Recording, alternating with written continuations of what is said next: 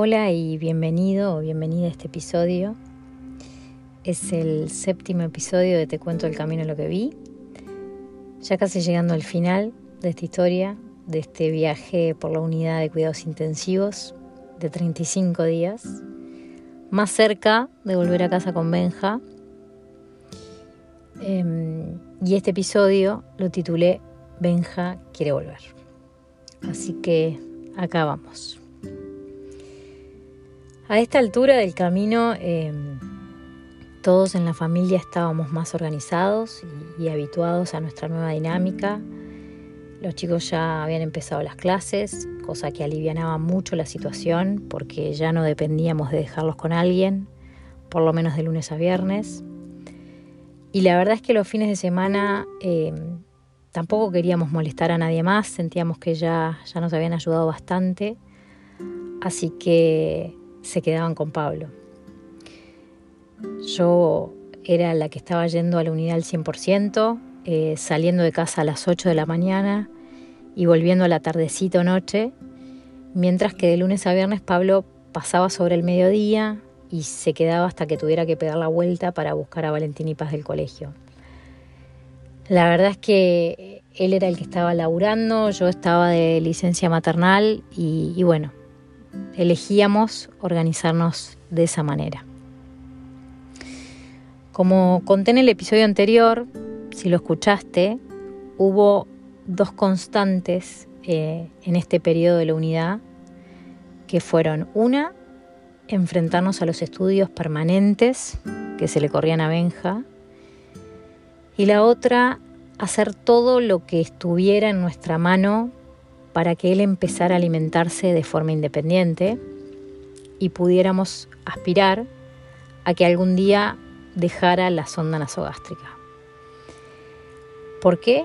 Porque sabíamos que el día que él dejara la sonda nasogástrica estábamos mucho más cerca de volver a casa.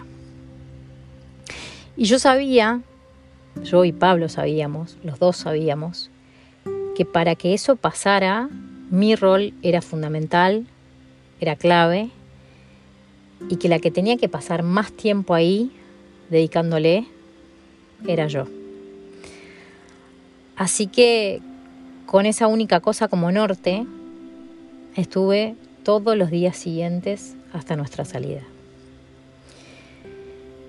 Los bebés nos explicaban, eh, no desarrollan el reflejo de succión hasta la semana 35, Benja había nacido en la semana 33 y además lo que le había pasado eh, podía haberle afectado aún más la fuerza en la succión, era algo habitual en los casos como los de Benja.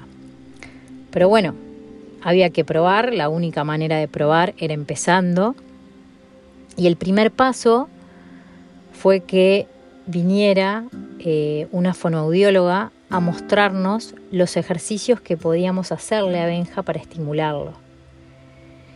Que básicamente era ponerle el dedo en la boca y tocarle el paladar de una cierta manera para fomentarle la succión. Em, parte de lo que nos contaban en la unidad era que eh, por más que parezca fácil el tener que succionar respirar y tragar le implica al bebé mucha coordinación y que no es tan fácil de lograr. Así que así empezamos, así empecé eh, todas las veces que estaba despierto, que tampoco eran muchas, porque bueno, él era un bebé recién nacido que duerme un montón de horas y encima, dado lo que le había pasado, él tenía fisioterapia todas las mañanas, lo cual lo dejaba mucho más cansado. Así que no eran muchos los momentos en que estaba despierto, pero bueno, yo empecé a todas las veces que estaba despierto, agarrarlo, hacerle estos ejercicios y ponerlo a pecho. Obviamente las primeras veces de estos ejercicios, la primera semana entera que empezamos con esto, él no hacía nada. Eh, el ponerlo a pecho era que él se recostara en el pecho, pero realmente no hacía nada de nada. Me acuerdo que yo desde, desde donde estaba sentada, al otro lado de la unidad, a unos cuatro metros de mí, tenía una mamá, una mamá enfrente que ya estaba de salida, que yo la veía eh, dar pecho con su bebé y que la bebé tomaba divinamente. Y yo decía, la puta madre, ¿por qué Benja ni siquiera intenta? La verdad es que esos primeros días no hacía nada y fue mucho, mucho, mucho de cultivar la paciencia y la fe y, de ser constante en practicar los ejercicios y el contacto día tras día, aunque no hiciera nada. ¿Era desmotivante? Sí, era desmotivante porque yo venía con toda la carga de lo que le había pasado, con todos los miedos y el cuco de qué va a lograr, cómo lo va a lograr, cuándo lo va a lograr. Y obviamente que tenés fe, pero por momentos el miedo y el cansancio te comen. Te comen y te desarmás. Y, y en esos días era bueno, le doy espacio a esto, me dejo sentir mal, lo saco y, cambio la energía para arrancar de nuevo porque no queda otra. Vamos de nuevo y de nuevo y de nuevo. Em, la verdad es que yo, a pesar de eso, a pesar de que el progreso era re lento, yo igual notaba que cuanto más estábamos en contacto, él estaba mejor. Yo notaba perfectamente que él me escuchaba, eh, notaba perfectamente que él respondía a mi voz, también notaba que él estaba atento y alerta a lo que pasaba a su alrededor, es decir, si alguien le hablaba o si alguien le aparecía por un costado, él tendía a querer observar. Eh, y lo aclaro porque, dado la condición que le había sufrido, eh, tenía posibilidad de tener vista y oído afectado o de estar o quedar muy poco lúcido o alerta. Sin embargo, yo lo veía bien y sabía en el fondo que él lo iba a lograr. O sea, a qué grado lo iba a lograr y cuándo lo iba a lograr no tenía idea, pero sabía que tenía que ser paciente y constante porque ese día iba a llegar. Fue así que al cabo de una semana de estar repitiendo esto todos los días, empezó a tomar. Al principio usábamos un intermediario porque obviamente él tenía poca fuerza y el agarre no era fácil, él tomaba apenas unos segundos, se atragantaba, se dormía, lo intentábamos en su próximo despertar y de repente no tomaba nada, em, un día tomaba lo más bien y al otro día nada, pero bueno, empezaba a mostrar que quería y estuvimos cuatro días así o más, que sí, que no, que terminaba muerto, hasta que antes de terminar, yo creo que la segunda semana que íbamos intentando, ya él estaba tomando de forma mucho más continua y yo estaba feliz. Estaba feliz porque sabía que habíamos, habíamos avanzado un gran tramo para estar más cerca de la salida. En ese momento eh, las enfermeras empezaron a decirme que, que me fijara cuánto tiempo tomaba. Ahí fue que me di cuenta que no había nada, porque me acuerdo que desde donde yo estaba sentada tenía un reloj a, no sé, 5 o 6 metros y, intentaba ver la hora, a ver cuántos minutos había tomado y no llegaba a ver la hora bien. Y, de hecho una vez que, que volví a casa con Benja tuve que mandarme a hacer lentes porque efectivamente no estaba viendo nada, pero bueno, eso es un comentario aparte. Ahora las enfermeras empezaron a decirme que me fijara cuánto tiempo tomaba, porque lo que teníamos que asegurarnos era de que se alimentara bien, de que se alimentara lo suficiente para poder aspirar a prescindir de la sonda. Y además se le sumaba el desafío de que tenía que tomar mema. No nos íbamos a poder ir si no verificábamos que él tomara pecho y mema bien, dado que cuando yo no estaba en la unidad, le, ofrecían la mema, justamente para prescindir de la, de la sonda, le daban mema. Eh, y ahí empezaron los días de, de perseguir el número del aumento de peso, donde apenas 10 gramos te cambiaban la vida. Me acuerdo que llegaba las mañanas a la unidad y la pregunta era obligada, ¿no? Era, ¿aumentó? ¿Aumentó? ¿Cuánto aumentó? Todas las mañanas la misma pregunta. Em, empezaron los días de pesar pañales porque los pesaban para ver cuánto pis había hecho respecto al anterior, porque eso también hablaba de lo bien que estaba tomando. Y empezaron los días de probar nosotros también darle de mema, cosa que no, la verdad es que ni Pablo ni yo tuvimos suerte con eso. Eh, por obvias razones, la mema costó mucho más que el pecho. Las primeras noches que se le ofrecieron no quiso saber de nada, hasta que me acuerdo que un día llegué a la unidad y, antes de entrar me encontré en la puerta con, con una de las doctoras y vino toda entusiasmada y me dijo, mira que Benja ayer de noche tomó 10 mililitros y de, haber, de haberle ofrecido más hubiera tomado más.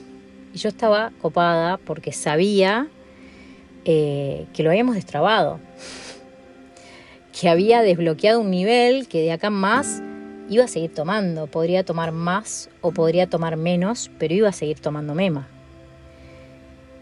Y si él seguía tomando mema eh, y, seguía tomando bien el pecho, estábamos más cerca de irnos a casa. Pasaban los días y íbamos algunos días bien, otros mal, a veces eh, lento, eh, a veces avanzábamos, a veces retrocediendo pero le veíamos las ganas y, confiábamos en que Benjamín, tanto como nosotros, quería salir de ahí. De hecho, a mí me empezó a pasar una cosa curiosa, que era que, o no, no sé, que cada vez que, llegaba la hora de irme a casa, eh, costaba más, porque yo me daba cuenta que Benja no quería soltar el pecho, porque lo apoyaba en la termocuna y si antes quedaba dormido ahora lloraba. Eh, y me acuerdo que le dije a Pablo, mirá, yo no sé qué dirán los médicos, pero yo te digo, hoy sí te digo que este niño está mejor conmigo que acá. O sea, hoy sí yo noto que le hago una diferencia y que para él es mejor estar todo el tiempo que se pueda conmigo y, no, pasar acá las noches solo. Y fue decirle eso, fue decirle eso a, Pablo, que, que a los días eh, y a esa altura ya estábamos en mediados de marzo, hacía un mes que habíamos entrado a la unidad. A los días él empezó a tomar más mema. Un día llegué a la unidad y me dijeron, mira que tomó 20 mililitros a las 10 de la noche. al día siguiente llegué a la unidad y me dijeron, mira que tomó 20 mililitros a las 10 de la noche y después de nuevo tomó 20 a la 1 de la mañana. Hasta que un día llegué y una enfermera me dijo, ¿hoy tenés un rato más para quedarte? Porque mm, quiero enseñarte cómo se le dan los anticonvulsivantes. Y ahí yo dije, está, con ese comentario yo ya supe que estábamos de salida. Que si querían enseñarme a mí cómo administrarle los anticonvulsivantes, que ya estábamos para irnos. Y me agarró todo junto. Me agarró la felicidad de finalmente ver la salida y el nervio de decir, ¿podremos? Pero bueno, en el medio de, todo eso, de, todo ese laburo para que Benjamín se alimentara solo, seguían los estudios eh, y seguía el seguimiento a los estudios después de la resonancia Vino el neurocirujano a verlo, a valorarlo y, a vernos a nosotros. Em, la realidad es que por la hidrocefalia que él tenía, nos querían preparar en caso que hubiera que hacerle una derivación. En la hidrocefalia lo que sucede es que se acumula líquido cefalorraquídeo em, y ese líquido de no recircular por sí mismo hay que, hay que derivarlo. Habitualmente lo que se hace es se coloca se abre la cabeza, se coloca una válvula, esa válvula se conecta con el estómago y la persona elimina el líquido a través del pis. Él nos explicó el procedimiento, nos explicó los riesgos, nos dijo que de los riesgos que había era que se pudiera infectar la válvula, que era algo común, pero que bueno, se cambiaba y listo. Em, le preguntamos qué tan probable era que hubiera que operarlo y nos dijo habitualmente era un 80-20. Que el 80% de los niños había que derivarlos y un 20% aproximadamente zafaba. me acuerdo que en esa conversación estábamos el neurocirujano, la jefa de la unidad, la neonatóloga de Benja, Pablo y yo. Nos miramos, los miramos y dijimos, bueno, parémonos en el 20 y ya veremos qué tenemos para perder. Pensemos en el 20 y listo, si toca otra cosa será. Y puedo decir que hasta el día de hoy estamos en el 20, que no quiere decir que esté garantizado. Eh, de hecho, ahora en días tiene otra resonancia, pero bueno, por ahora seguimos en el 20. Al día siguiente, una vez más en la unidad, viendo que Benja ya tomaba pecho muy bien y que había empezado a adoptar la mema, eh, pasó la neonatóloga de guardia que, habitualmente pasaba al mediodía. Una neonatóloga que la verdad a mí en el tiempo de estadía en la unidad me hizo muchísimo bien, una mujer con una energía, con, con un optimismo, con una buena onda, con una gran disposición, una mujer súper humana. Y le pregunto, em, ¿cómo vamos a hacer con la sonda? ¿Cómo, se la vamos retirando? ¿Vamos de a poco, disminuyéndole la cantidad de alimento que le pasamos por la bomba? ¿Cómo se hace? Ella me miró, se rió y me dijo, bueno, puede ser tan salvaje como sacarle la sonda de una y listo. Que se haga hombre. Y así fue. Em, el 17 de marzo de 2022 eh, hace un año atrás. Le sacaron la sonda sin filtro, sin más, así de una. Y dos días después estábamos en casa. Pero eso es lo único que voy a decir. Y esa vuelta la voy a contar en el siguiente episodio, que va a ser el último.